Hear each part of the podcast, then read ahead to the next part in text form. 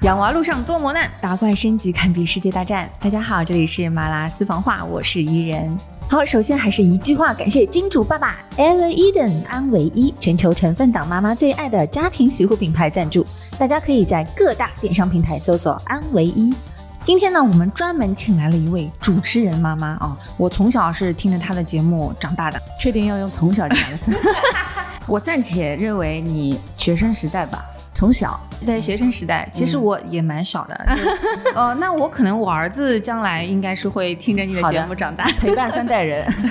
上海广播电台 FM 一零一点七音乐早餐主持人小畅，我相信大家都应该是耳熟能详，很了解他。也未必哦。那你能来给我一个，就是平时你们的那个节目开场？节目开场，对啊，你没有节目啊？前面有一大段的那个什么冠名商什么什么，这里是音乐早餐正在直播，大家早上好，感觉来了吗？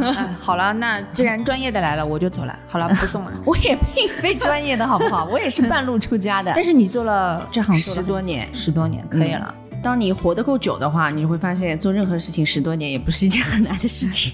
但是我觉得你这个工作真的是很难，因为你每天早上都要早起，早起是一件还蛮痛苦的事情，风里雨里你都在等我们。嗯，对，哪怕你们都不上班，我们还是要上班，真的是风雨无阻。对啊，没办法，就是我们是这座城市安全运行的一个还蛮标志性的。如果你早上听到电台主持人一切如常的出现在该出现的时段，你就会觉得啊，还好还好。对，这是一种安心。对，如果连这个时段啊，该有的人都不见了，你会发现发生什么大事儿了？这个世界断。联了有点问题，台风已经大到这种程度了吗？就是那种啊，所以我们还是定心丸的作用吧。嗯，我觉得。所以你每天早上几点起床？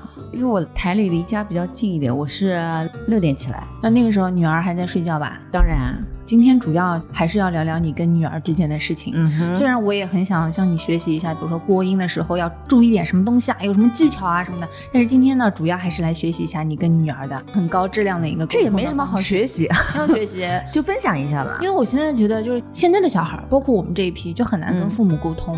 我们越长大呢，就越不想跟他沟通，很多事情啊什么就不愿意跟爸妈说。嗯，一般就是如果真的要到说的是，可能我自己都兜不住了，或者是怎么样的一个比较严重的情况，我。闯祸了，我也不想跟你们说，因为你们只会骂我。嗯，所以我觉得就是当妈以后呢，就是我们跟小孩怎么样去沟通，而且把这个沟通的方式保持到很长久，等到他长大的时候是非常重要的一件事。没办法保持很长久，你自己也说了，我们越大越不想跟父母沟通，所以小孩成长的一个过程，其实就是一个渐渐远离父母的过程。这个规律是没有办法，你不可能把它扭转成你越来越需要我，越来越离不开我，这种关系还蛮病态的。我也不希望我以后，因为我女儿现在是六岁半。小学一年级嘛，一般来说六岁之前，甚至他现在就是六岁半这种，其实还愿意跟你讲一讲。他如果上了学，然后有越来越多自己的朋友、自己的交际圈、自己的小圈子之后，他是会越来越减少跟你的沟通的。这个是还挺正常的一个。虽然也有爸妈会焦虑，说越来越不想跟我讲啦，越来越有事情我不知道的越来越多啦，什么什么的。嗯，但这没办法，它就是一个自然的正常的规律。但就会很操心啊，因为刚才你提到你的女儿是刚上小学一年级是吧？嗯，这个时候其实也不是说一道坎啊，但就是一个转折。嗯，她可能在学校里面面对很多事情，特别是可能我儿子因为现在才两岁半，嗯，他以后要上幼儿园，他可能遇到很多事情啊，哪怕受欺负了，受到不公平的待遇啊或者什么，那个时候我就很怕说，哎，你也不懂，你自己受了欺负你自己不知道，然后回来也不知道怎么跟我说。嗯。那你想想，你小时候有没有遇到这种受欺负的，或者是我心里委屈的？你有吗？我好像倒真没有，可能也忘记，或者心里有难过的事情，肯定也有啊。我们成长的过程当中，肯定也有遇到心里很委屈啊，或者是难过的事情啊。我们也会选择小时候跟爸妈说一说，但是长大了之后，当你有自己的那个消化能力，或者当你选择有分享的对象是自己的好闺蜜、好伙伴的时候，你也会转而向他们分享。我觉得这也很正常，就是我们要相信孩子们有这种处理的能。能力渐渐会有，你担心他受点委屈、受点欺负，因为你想的都是那方面。你怎么不想想他有开心的事情，也可以跟你分享呀？或者是他有什么其他的一些烦恼啊、困惑啊、疑问、好奇啊，其实都可以分享。不仅仅是受委屈这一块，我们也是这样长大的，我们也是这种跌跌撞撞，甚至我觉得我们爸妈这一辈还要不懂得怎么跟小孩沟通呢。尤其是八零后这一代的父母，完全就是没有这方面的意识，说要跟小孩有那种所谓什么亲子沟通啊啊什么之类的。你作业做完不就好了呀？我只管你学习之外的其他事情，你不要操心的。哎，其他事情就他们蛮忽略心理的这一块。那我们也其实也用我们自己的方式长大。虽然八零后这一代也蛮辛苦的，自己抱着自己长大的那种。发现独生子女这一代，可能你交到一个好朋友、好闺蜜、好兄弟之类的，甚至有似亲人的那种感觉。没办法，这是一个时代的产物。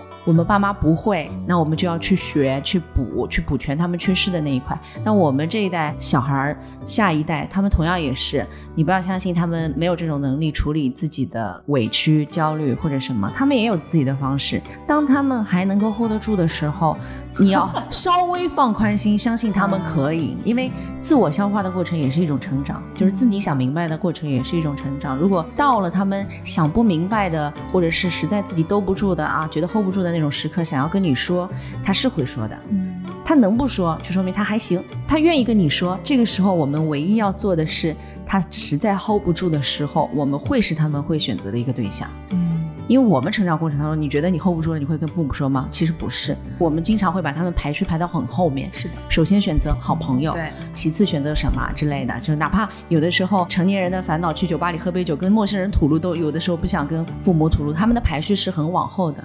所以他们当时的做法，就是在孩子心理缺失的那一块，其实做的并不够。我们要做的就是把这一块门向你敞开着。至于你走不走进来，那是你的事情。你愿意走进来，我接纳你；但是你不走进来，我也相信你有这个能力。但是我们要做的是把门敞开。之前呢，听你跟女儿小肥咩是吗？嗯，她叫咩咩，就是小名叫咩咩，因为她是白羊羊年出生的白羊座，所以就叫咩咩。你是怎么会想到两个人会录这样一个东西呢？而且几乎就是一直连续的在保持更新。因为我觉得，我就平时自己听播客嘛，然后大部分都是那种聊天啊、泛文化的那种节目啊什么的。我有的时候听这种，包括其他的一些平台听到的一些跟孩子们的那种亲子的内容。也都是偏那种知识类的，嗯，就是那种输出类的，什么今天我们来学篇课文吧，今天我们学习什么什么呀？就是我听多了之后，我会发现，至少我听到的领域当中没有这种比较真实的一个对话、亲子对谈的类型的播客的形式，所以我就想自己先尝试着做一个，就算没人听，我觉得也是一个。可以保持跟他聊，因为本来就要跟他聊，所以就当一个日记，一个记录。就长大了以后，其实先给他记一笔，长大了以后他自己听也会觉得很有趣。就是那个成长路上的那种点滴，怎么一步步离妈妈远去？啊，对，就是不需要跟我聊。你看你小时候跟我聊的多少内容，多少那个，你后面是怎么开始渐渐的，就是不需要跟我聊这个过程，我就想记录一下。嗯，然后一开始也没有很多想。你看我一开始试播的时候，因为当时正好小宇宙有一个五期试播。那个试播的时候还很粗糙，随便拿一个手机一录，连电乐都没有，就是一个声音的对谈，完全就是一个声音的铺陈。做着做着觉得，哎，聊出来点儿，我还蛮惊讶的一些东西，就是不通过聊天，你还不知道他心里原来是这么想的。哎，我觉得可以聊一下。他一开始会排斥吗？不排斥，因为一开始我拿着手机录音的功能，他都不知道我在录，就是我举着个手机，我就仿佛这个手机就拿在手上那种感觉，然后我悄悄地打开了那个录音功能。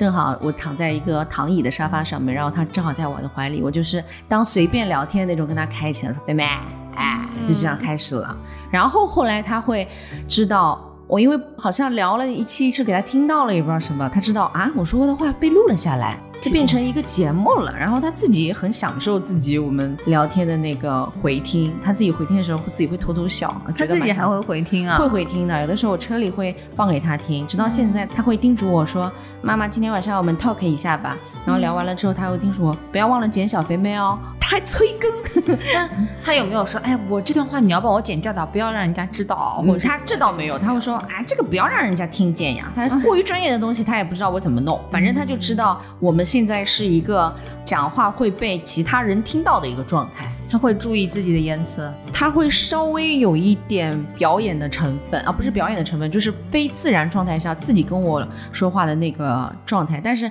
他现在还没有到很强的演技的时候，就是没有能力控制什么东西我是不该讲的，什么东西该讲的，所以我会替他做一个剪辑，但是还是违背了我当时想要还原真实啊，毫无知觉的，就这样他没有意识的状态之下录。但现在也还好，他不是那种特别怵的小孩。比如说有些小孩话筒一支到面前啊，或者是一知道是录的状态，他就不敢说话，或者是完全用另外一种方式说话。他还好，他就是也没有什么大的区别，但是他会知道有人会听到。那可能是不是会跟他知道我妈妈也是个主持人，然后至少也听过你以前的节目啊什么的，所以。可能从小就已经被这种氛围熏陶过，觉得这不是什么大的事情，就是一件很自然的事情，所以可以很大方的去表露一些东西。可能吧，他觉得广播这件事情也挺正常的。反正妈妈是因为是主持人，她做的东西、说的话、做的节目会被很多人听到。车里一开广播，大家都会听到，大家会知道，他有那个意识，嗯，所以他不觉得奇怪，他有荣誉感嘛？他会跟小朋友说：“哎，我妈妈是主持人啊，什么节目？”啊，那倒也不会，没有，并没有，他没有到处说，他可能觉得。也挺正常的吧，要不他觉得其他人的妈妈也都这样。那他有没有说，哎，我妈是主持人，我也要当主持人，或者是对他职业以后有什么鼓励作用啊、影响啊什么的？好像有问过他，因为有的时候也带他去公司玩过，然后他在话筒前也试着就是学我的样子，就有的时候拿个点读笔，像话筒一样，就是这样戴一个冬天戴的那种耳套，嗯变成耳机的样子，在那边模仿着。但是他未来要不要做这个，我倒没有看到他有强烈的意愿。那幼儿园主持过一次。什么新年的联欢会？嗯，那是我跟他一起主持的，他有那个舞台的感觉，但是自己好像也没有拼命的要往那方面发展。他喜欢画画比较多一点，嗯，顺其自然。嗯，你们交流的时候有什么话题和故事是你觉得印象比较深刻的吗？到现在二十期了吧，大概，嗯，有一期的点击率还蛮高的，是最高的一期。第十二期就是搬砖的路上抱一下又何妨啊？呃，因为我们不是经常说什么外出工作的那一位，我暂且不说他肯定是爸爸或者是什么，因为有的家里也是妈妈出去工作的，说我搬起了砖头就没有手抱你呀，抱着你就没有办法去搬砖呐这种。所以我那个时候在定那一期的题目的时候，我心里想，为什么出去搬砖了就一定就不能抱了？或者你抱起来就一定没有时间去搬砖了？我觉得这个问题可以两方面去看，或者用自己的角度听一听孩子是怎么说的。他需不需要你就一直不停的搬砖？你都不知道你失去的是什么。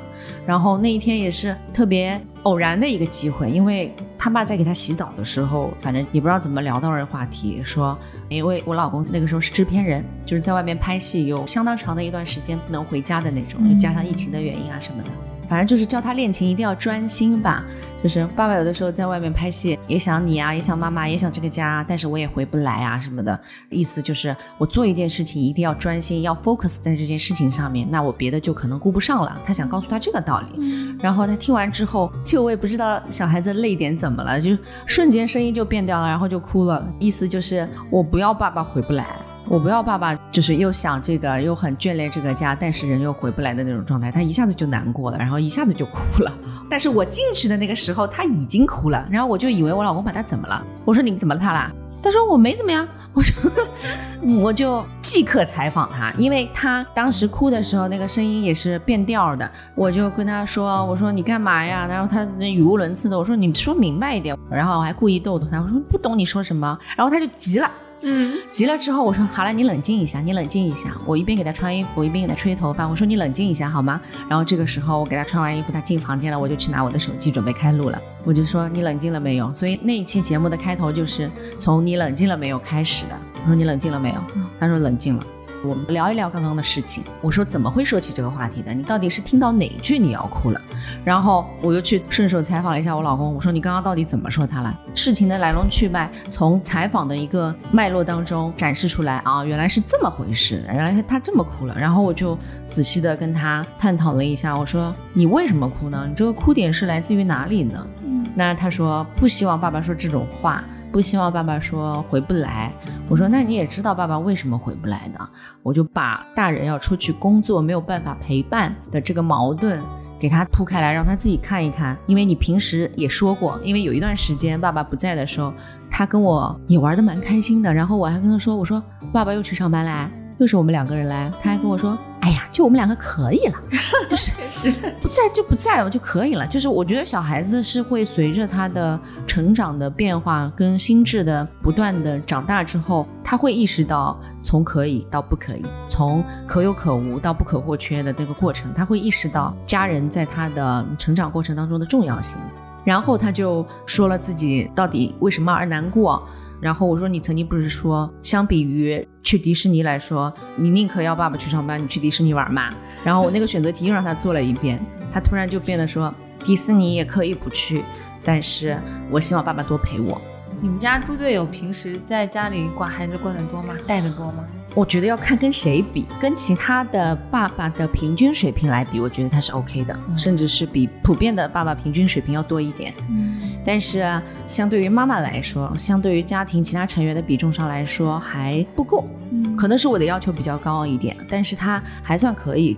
我就觉得猪队友可能不太管，没有什么耐心，不太喜欢发现孩子可爱的一面。嗯，就比如说他吃个饭啊什么，他就在旁边刷手机。就他不太会像我们妈妈一样，就可能喂给孩子饭啊，或者是陪他吃饭，就发现哇，他怎么吃的这么可爱啊？怎么样？那刚才你这种现象我也发生过。每次他说爸爸拜拜，爸爸上班去了的时候，我儿子理都不理他，或者直接说啊拜拜，没什么感觉的。嗯，但是妈妈要是上班去了，啊妈。怎么怎么怎么，就生死离别大戏一样。嗯可能以后他长大一点，他也会变得有些地方变得柔软了。嗯，然后发现啊，其实虽然爸爸不陪我玩，但是。可能爸爸的角色在我心里面还是有一定重要性。那看爸爸的表现了，就是有的爸爸也不太在乎这些，你知道吧？有的爸爸不太在乎孩子对他的依恋，他不知道他自己在孩子的成长过程当中他缺失了什么。有的爸爸觉得带孩子只是女人的事情，就你们婆婆妈妈的事情，你们弄的这些什么从尿布啊什么的我都不会，我也手也不会那么精细，因为他没有那个那个耐心，他不是不会。真正会的爸爸，他花心思在上面，做的比女人还细巧或或者细致的多的是。但是带娃有的时候就像慢慢品一壶酒一样，你那个回甘和那个甜是你在慢慢跟他相处的过程当中自己的体会。你不陪也就不陪了，但是你未来你会意识到自己缺失的是什么，就是他成长的路上你错过了很多，他对你的依恋和陪伴，或者是他对你的那种情感的反馈，他不需要你。当孩子如果大到，比如说你们才两岁半，再大一点，越来越懂事了之后，你会发现他不需要你。到那个时候，如果多数爸爸还是觉得没有失落，可以不需要我可以，那他自己想清楚就好。我觉得是这样。他没有品尝过甜头的话，他应该也不会觉得失落。就有得必有失。像我老公，比如说他没有出去拍戏的时候，就是我女儿八个月左右之前吧，然后有一阵是我老公哄睡，半夜也是他起来拍。所以那段时间，他觉得女儿挺要他的，包括第一声叫的也是爸爸，不是妈妈。然后那段时间他挺享受的。就从那个时间点开始，他出去拍戏了，很长一段时间不在了。然后那个位置迅速的被我取代。然后他回来了之后，就是天地都变了，他会觉得一种失落。嗯。然后甚至再大了一点，他会觉得女儿，比如说啊，你去上班了吗？无所谓了，他自己会感到那种失落。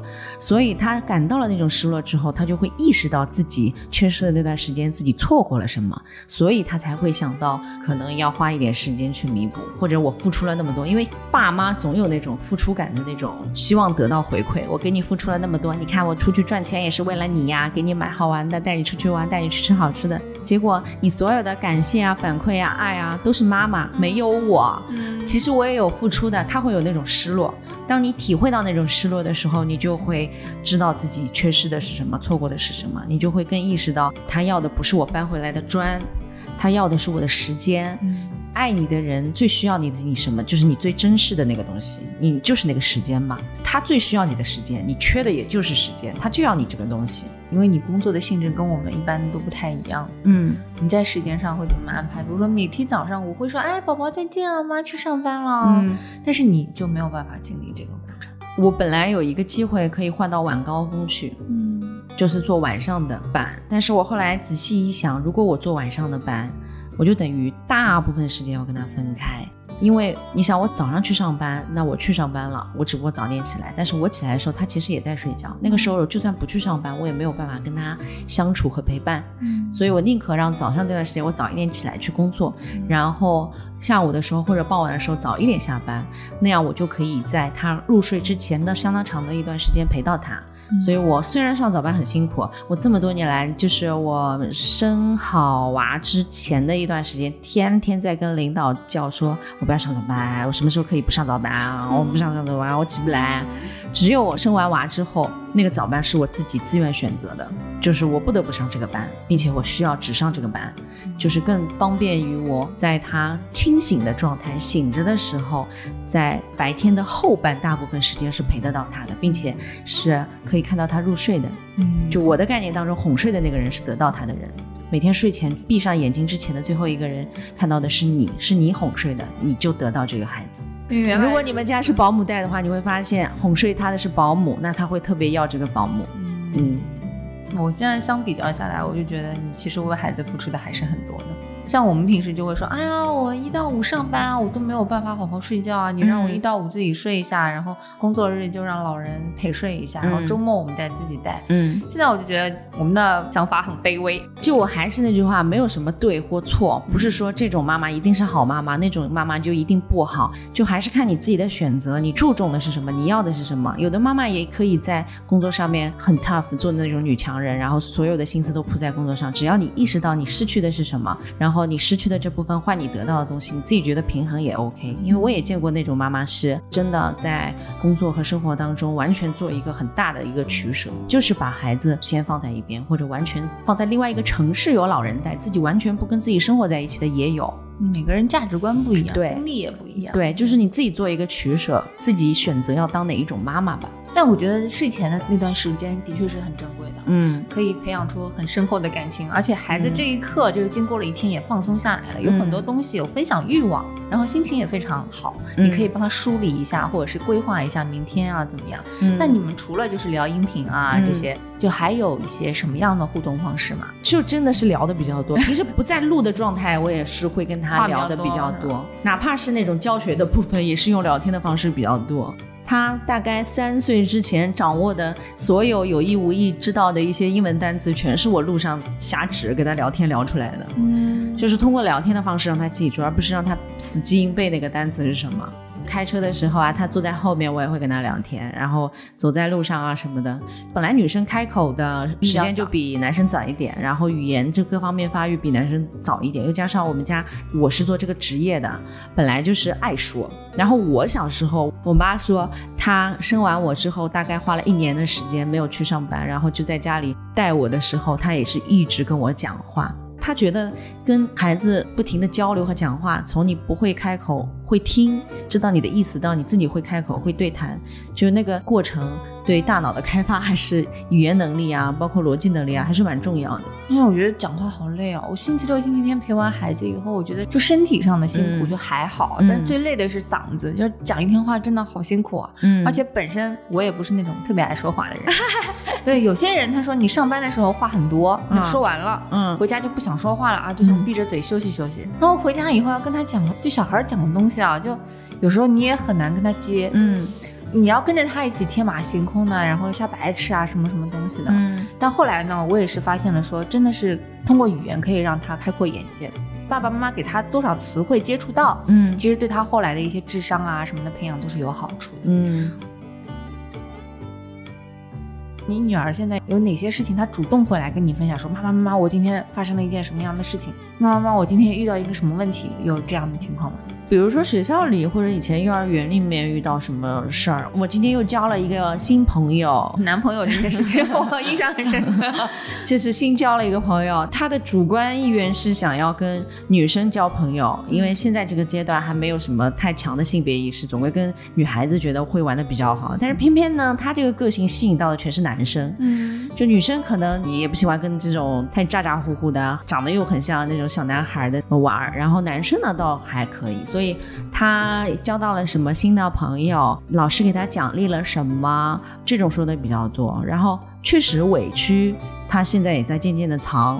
女生比男生早熟一点。所以她有很多细腻的心思，哪怕是我女儿看上去很大大咧咧的、很粗线条，听着就是很开朗、很外向的那种，但是她其实很敏感。其他的小孩我不知道啊，我是因为听说小孩都是很敏感、很敏感，尤其是女孩子，她其实心底的那些小心思很细腻的，她并不是全部跟你说出来的。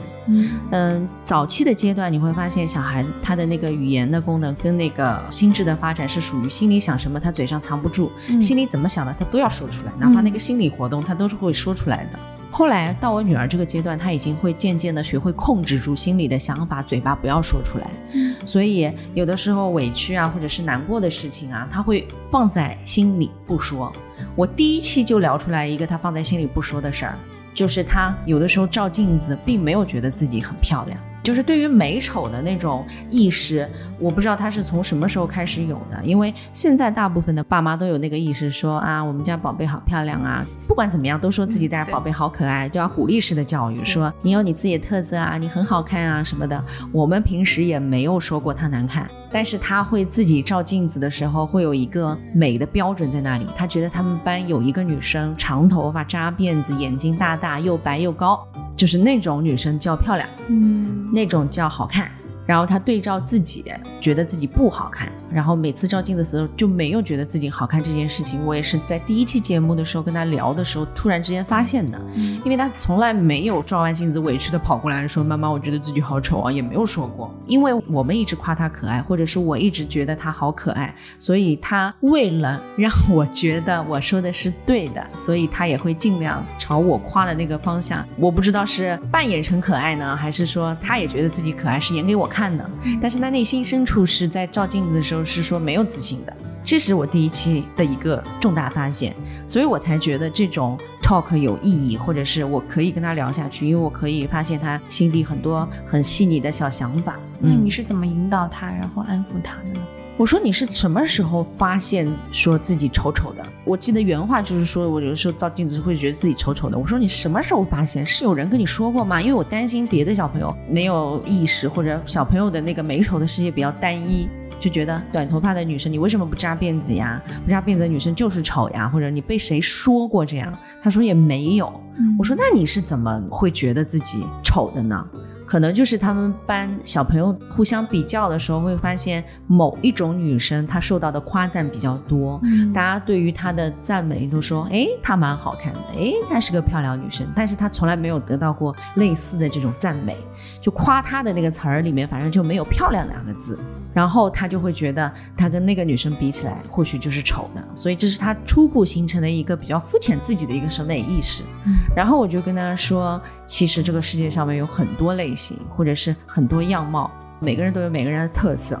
我说我从小就不喜欢广告片里面的那种宝宝，大眼睛、双眼皮。因为我确实就是这么想的，我就跟他说：“我说你知道我能够生到就是你这样的宝宝，我多开心吗？因为我梦想当中的宝宝就是这样的，我就喜欢一个单眼皮，眼睛笑起来一条线，就是可爱的小平头，然后他的头发都是我剪的，从小到大都是我剪的，没有一次在外面剪过。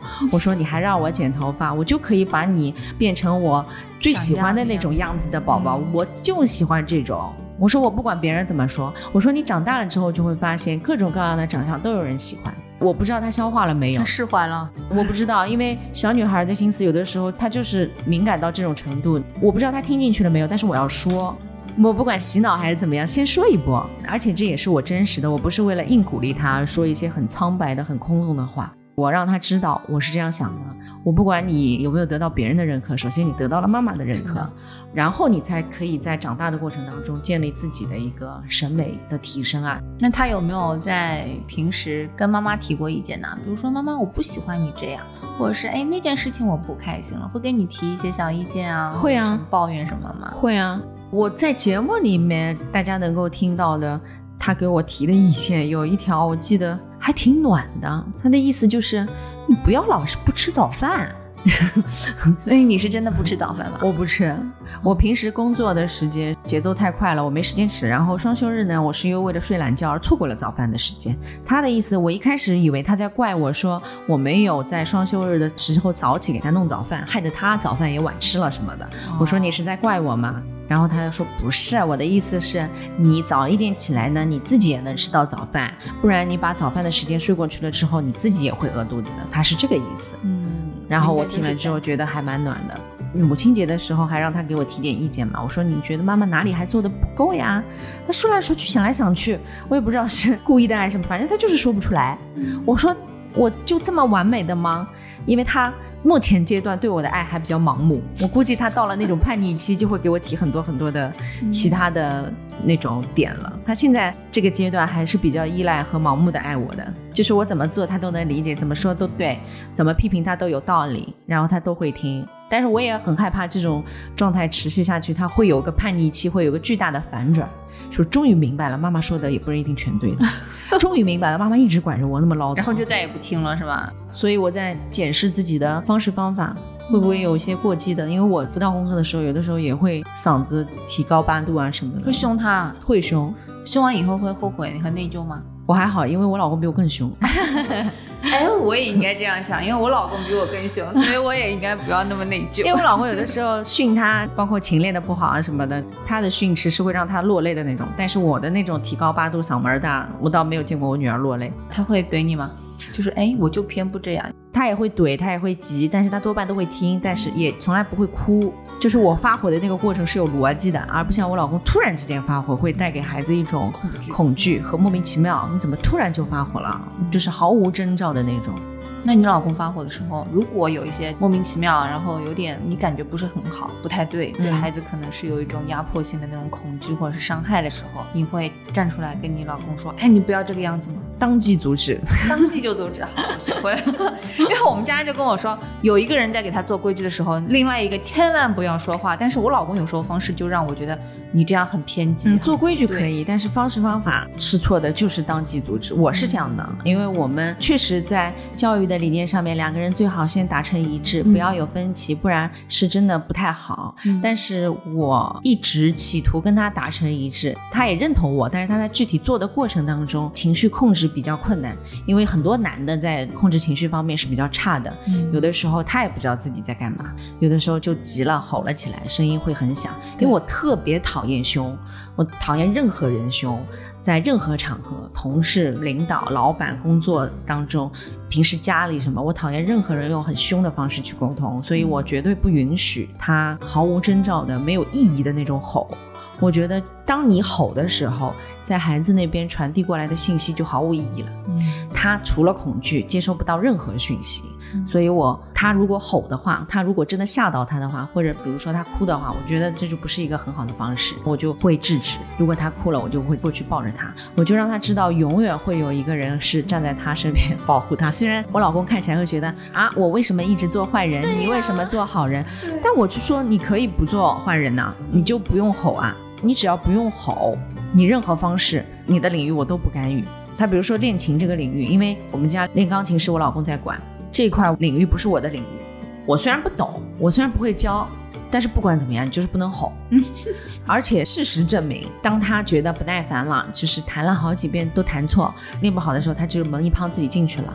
我一个不懂的人把他叫过来，然后一遍遍让他练，用我的方式，不用吼的方式，然后给他练完了之后。我说好了吗？你可以叫爸爸出来听了吗？出来听，那个成果是好的，嗯，结果是好的，就说明你没是正确的方式，你也不是唯一的方式，我完全可以用一种非暴力的方式达到你的这个结果。我就证明给他看，可以不好的。我们家也有这种情况，对。但我那个时候是用了一个啥方法呢？就当下阻止呢，我也怂。我看到我老公，我都要流泪。我就是这种人。但是呢，我又不能下他面子，因为家里的确是需要一个人可以正视他了，对吧？我儿子呢，一看到他爸就哭，嗯。然后他爸呢，一上来感情就吼，嗯。那个时候我就跑过去，我说。爸爸其实对你也是好心，对吧？但是你们现在两个人都好好说话。嗯，我说爸爸来有话好好说，宝宝来有话好好说，不要哭。爸爸有话好好说，不要骂，不要凶。嗯，我两边一起劝。后来有一次我还很过分，打了一张纸贴在家里门上面。嗯，然后说你们两个一个想哭，一个想骂的时候，就看看这张纸。然后第一反应就是大家有话好说说，好像对男人还稍微有一点作用，因为。我又维护了他的面子，哎，我不能让你一直做恶人啊，对吧？爸爸也是好人啊，爸爸不是凶你啊。然后他觉得，哎，你维护了我的面子啊，然后又给我一个台阶下，让气氛缓和一点，然后他就，哎，还蛮有用的，还蛮好用。嗯，因为男人我觉得还有时候就是面子上过不去，等他冷静下来呢，他就会跟我说，哎，你干嘛老是让我做坏人？我说谁让你做坏人了？是你自己情商太低，控制不住情绪。你有一个点做的很好，就是替你老公去解释这个事情，就是。就是我老公有的时候吼的时候，我会替他去找补这个事情。就是当他也没有办法控制那个情绪的时候，他没有办法替孩子解释，因为男人的语言表达能力和他的那个表达爱的方式也很匮乏。就是真的如你所说情商低的时候，你会替他在孩子面前做一个解释，或者是不要让他真的做坏人。因为有的时候我会跟我女儿聊说，如果爸爸这么凶，我们要不要换一个爸爸？对，小时候会这么聊说换一个爸爸，他说不要。我说那爸爸就很凶啊，就是经常惹你哭啊什么的。然后他自己会说，那爸爸也是为我好呀。这个话你要让他自己意识到，好暖哦。就是爸爸也是为我好。我说爸爸有的时候呢，情绪控制是有点问题，他老是控制不住自己。但是你心里知道的啊，他是爱你的。你要把这个事情解释给他听，然后也替你老公替他解释了这个情况之后，告诉你的孩子，这个不是坏人，这个不是恶人。他也理解，那他每次遭遇情绪失控的吼啊或者什么时候，他心里会渐渐的催眠自己说，不是这样的人，嗯，他只是没有控制好自己。就是你要告诉他，爸爸这个方式呢不高级，你呢要原谅他，他也蛮可怜的，他控制不了自己的情绪。对，他他也蛮可怜的，你就是心里知道就好了，他过了这个点就好了。然后你要帮他这个心理建设好了之后。总归他知道不能换爸爸是底线，嗯，对吧？然后爸爸凶是为你好，这个意识建立好了之后，虽然哭是哭的，那他也知道爸爸是爱他的。这个工作是要中间的妈妈去做的。那样你老公也不会感谢你说，没有把我推出去，一味的把我当坏人。那你跟你老公之间会有什么其他独特的交流方式吗？单独私底下沟通跟孩子有关的教育的事情。在做出成果之后，让他自己看嘛，因为看结果是最直观的一种。就好比我们上次要参加一个钢琴的初赛是录制的，然后录了大概几十遍都没有通过一条，然后我老公就生气了，嗯，他就不录了。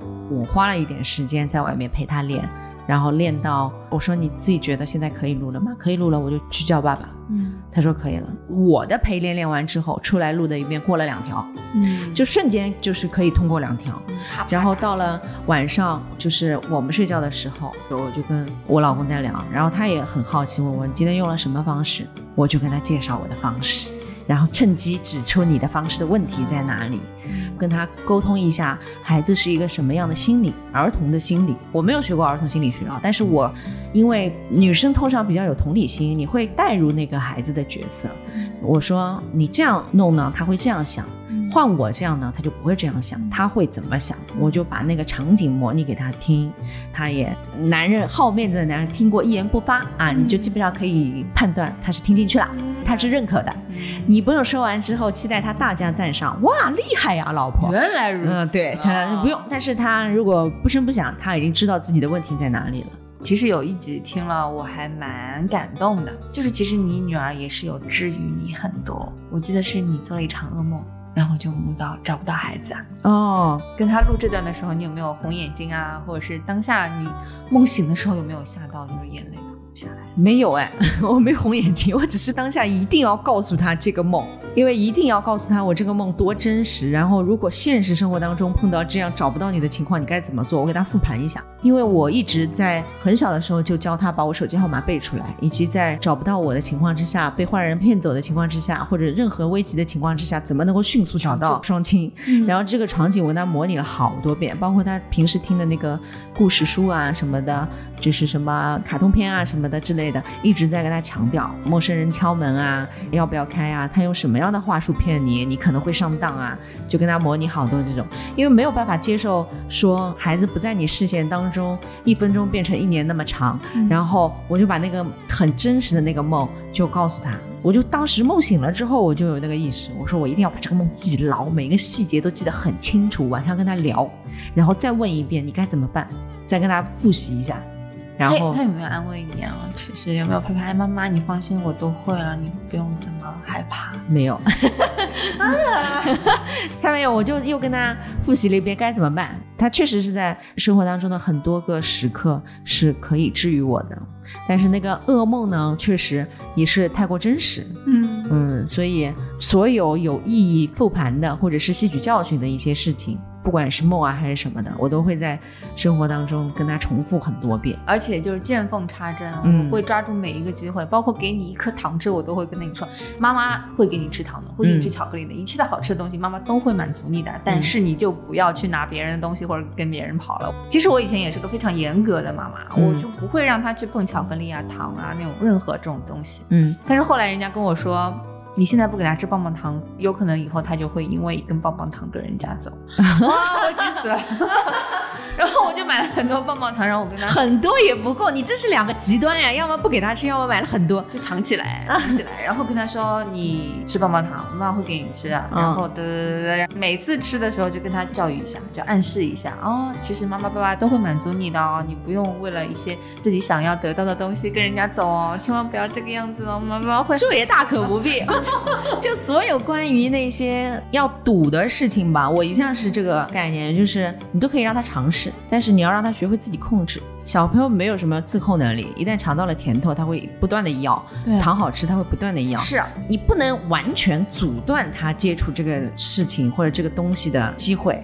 比如说，我有见到孩子什么，我们家三岁了都从来不知道糖什么味道，我觉得这也是有点过。你要让他适时的知道，并且告诉他有什么危害，不是说教式的，就是潜移默化式的。比如说糖多了的小朋友，他表现会怎么样？然后或者给他看一看蛀牙的照片，很直观的就给他看牙齿全黑了的照片，刷牙的重要性，单指糖这一件事情来举例啊，就是比较有诱惑性的各类事物，你会告诉他这件东西过量了之后会造成什么后果，你就先告诉他，然后我们可以吃，但是不要天天吃，或者是不要怎么一个吃法，就差不多可以了。反正他现在没有很迷恋任何一样东西，但是我包括可乐，不是也有说什么可乐不好呀，什么东西，我会给他喝一口，或者是碳酸饮料或者什么的，你可以喝，但是你不能无节制的喝，嗯不能在没有吃饭前喝，嗯不能一餐饭全部在喝。这些条件要告诉他，或者是有相关的可以交换的条件，你可以喝，我可以给你喝。你说你要喝几口，他会说三口。嗯好的，三口我就看着你喝三口。好，结束，知道他那个度在哪里。这个永远比光堵住要好。嗯你全部给他封死了，他有一天会因为自己的好奇心去接触，因为你永远不可能永远堵住他。诱惑的东西太多了，甚至有一些爸爸妈妈会用这样的方式：这个东西不好吃，苦的啊；这个东西辣的，这个东西呢，就用骗的方式告诉他，这个东西你问女人是老虎，对吗？女人不能碰，山下的女人是老虎，嗯有用吗？没有用，你当他傻子吗？就是他不会长大，你还可以用这个方法，他会长大的。他有一天长大了，发现世界跟你传递的那个世界观完全不一样的时候，他会殃及到你对他说的其他的有用的话，也会变成一种怀疑的态度，因为你骗过他，你骗他这个糖是苦的，你骗他这个糖是辣的，他会对你说的其他的话也产生怀疑，嗯是爸爸妈妈是不是在骗我？给我敲了一下警钟。哎，像你女儿那种大大咧咧的性格啊，像你们去幼儿园第一天啊，上学第一天啊，她有没有分离焦虑啊？有没有哇大哭啊？没有，我印象当中没有。幼儿园也没有。没有，我们去托班，托班的第一天，那是他第一次离开我们长时间的集体生活，就是爸妈不在，亲人都不在身边。然后那天我记得我还特别请了假，我想记录一下那一刻，我想知道他第一天离开我们去托儿所会是个什么样子，会不会哭得抱住大腿不愿走啊什么的。那我还想我用一个什么方式跟他挥挥手啊什么的，结果没有，他都忘了跟我们说再见。他进去的那一刻，巴不得我们快点走，他要跟小朋友去玩了，然后就进去了，然后我和我老公在外面叫着他说：“哎，怎么不跟我们说再见？”嗯，你是说爸爸妈妈拜拜。你心里失落吧？我倒还好，然后我就接着去上班了。我本来还准备了一上午的时间请假，结果很快送完之后，我居然还能再去上班。然后我老公有一点点小失落，因为他是很大阵仗的想送他那一刻，结果那一天什么都没有发生。就有的时候很多事情是家长自己想多了，包括幼儿园也是，包括他上小学现在一个月，对一个月差不多。完全没有任何的适应期的那种什么，我们那问他上学开心哇，不要太开心哦，比幼儿园还开心。